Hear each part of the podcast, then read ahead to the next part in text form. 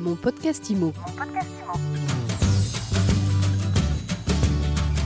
Bienvenue dans ce nouvel épisode de mon podcast IMO. Comme chaque jour, un focus sur l'actualité de l'immobilier avec euh, un invité. Aujourd'hui, notre invité, c'est Nicolas Gay. Bonjour Nicolas. Bonjour Fred. Vous êtes euh, fondateur de Wellmo. Wellmo, c'est euh, une agence immobilière 100% en ligne. Donc une néo-agence, ça se développe de plus en plus. Vous êtes là et bien installé depuis quelques temps. Et avec vous, alors on va parler d'un sujet, on va faire un petit pas de côté pour s'intéresser aux grands événements mondiaux, souvent sportifs, pas uniquement, mais souvent sportifs, et, de leur influence sur l'immobilier urbain, sur le développement de l'immobilier urbain, voire euh, sur ses aménagements et, son avenir.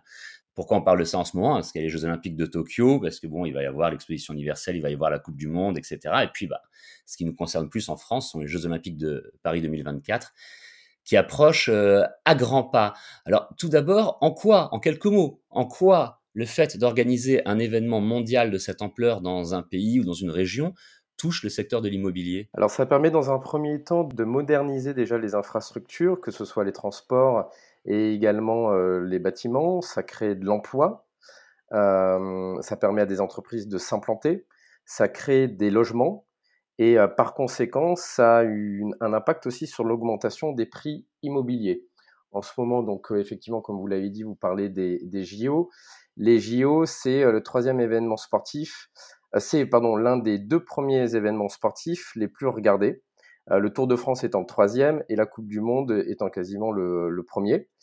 donc forcément, ça a un impact direct et indirect sur l'immobilier, d'autant plus qu'on parle justement des logements avec les, les nouvelles obligations environnementales, en faisant attention à l'empreinte carbone. Donc, ça a un impact aussi environnemental. Est-ce que ces événements sont euh, une aide lorsqu'on veut euh, vendre ou acheter un bien ou au contraire, est-ce que c'est un, est-ce que c'est un frein? Est-ce qu'il faut attendre que la transformation soit faite ou est-ce qu'il faut vendre plutôt en amont? Est-ce qu'il faut profiter, enfin supporter les travaux qui durent parfois quelques années ou pas? Alors déjà, tout dépend de, de votre besoin en parallèle. Si vous avez besoin de vendre pour racheter derrière, bah, forcément, vous serez obligé de vendre immédiatement parce que les travaux, on parle de, de, plusieurs années souvent de, travaux.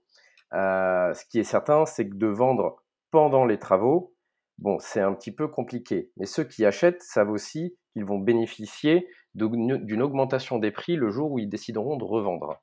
Ce qui est certain, c'est que plus vous attendez, plus vous vendrez plus cher votre bien. Euh, en ce qui concerne les acheteurs, il faut aussi regarder en parallèle les, les taux d'emprunt immobilier. Vous ferez une meilleure affaire en achetant tout de suite, en amont, avant même le début des travaux ou pendant les travaux, que si vous achetiez euh, deux ans ou trois ans plus tard. Un exemple concret aujourd'hui, suite au JO de Londres, euh, Londres connaît encore une augmentation euh, des prix dans le quartier de, de Stratford.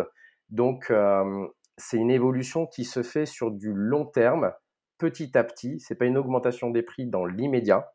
Et après, une fois de plus, tout dépend de votre projet en parallèle. L'idéal est, euh, si je résume un petit peu ce que vous avez dit, hein, d'attendre pour vendre lorsque ce sera plus cher. Maintenant, si on a un projet plus ou moins pressé ou qu'on souhaite mettre en œuvre rapidement, c'est pas inintéressant non plus de vendre tout de suite parce qu'on peut trouver des acquéreurs qui supporteront les travaux en sachant qu'au final, ils auront fait une plus-value euh, assez rapide finalement. Tout à fait. Exemple, un autre exemple concret, euh, là aujourd'hui, le grand gagnant, bah, la, région euh, gagnante, on va dire, des JO qui se préparent, euh, c'est la région Seine-Saint-Denis. aujourd'hui, il y a quelque temps, les prix n'étaient pas forcément très élevés, hormis peut-être quelques coins, mais ça restait assez marginal. les prix, au vu des JO, ont déjà commencé à augmenter. Donc, je veux dire par là que si vous êtes propriétaire d'un bien immobilier, que ce soit d'un appartement, d'une maison ou autre, et qu'il y a un événement sportif tel que les JO qui euh, se préparent, dans tous les cas, vous serez gagnant.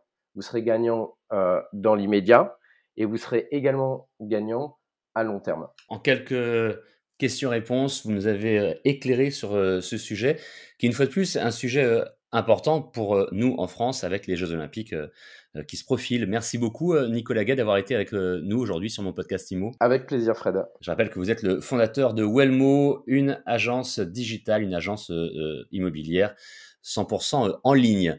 Mon podcast IMO aussi, c'est 100% en ligne. Vous retrouvez nos interviews sur le site mysweetimo.com et évidemment sur toutes les plateformes de podcast. C'est gratuit, vous pouvez vous abonner, le partager et le commenter. À demain pour une nouvelle interview. Mon podcast IMO. Mon podcast IMO.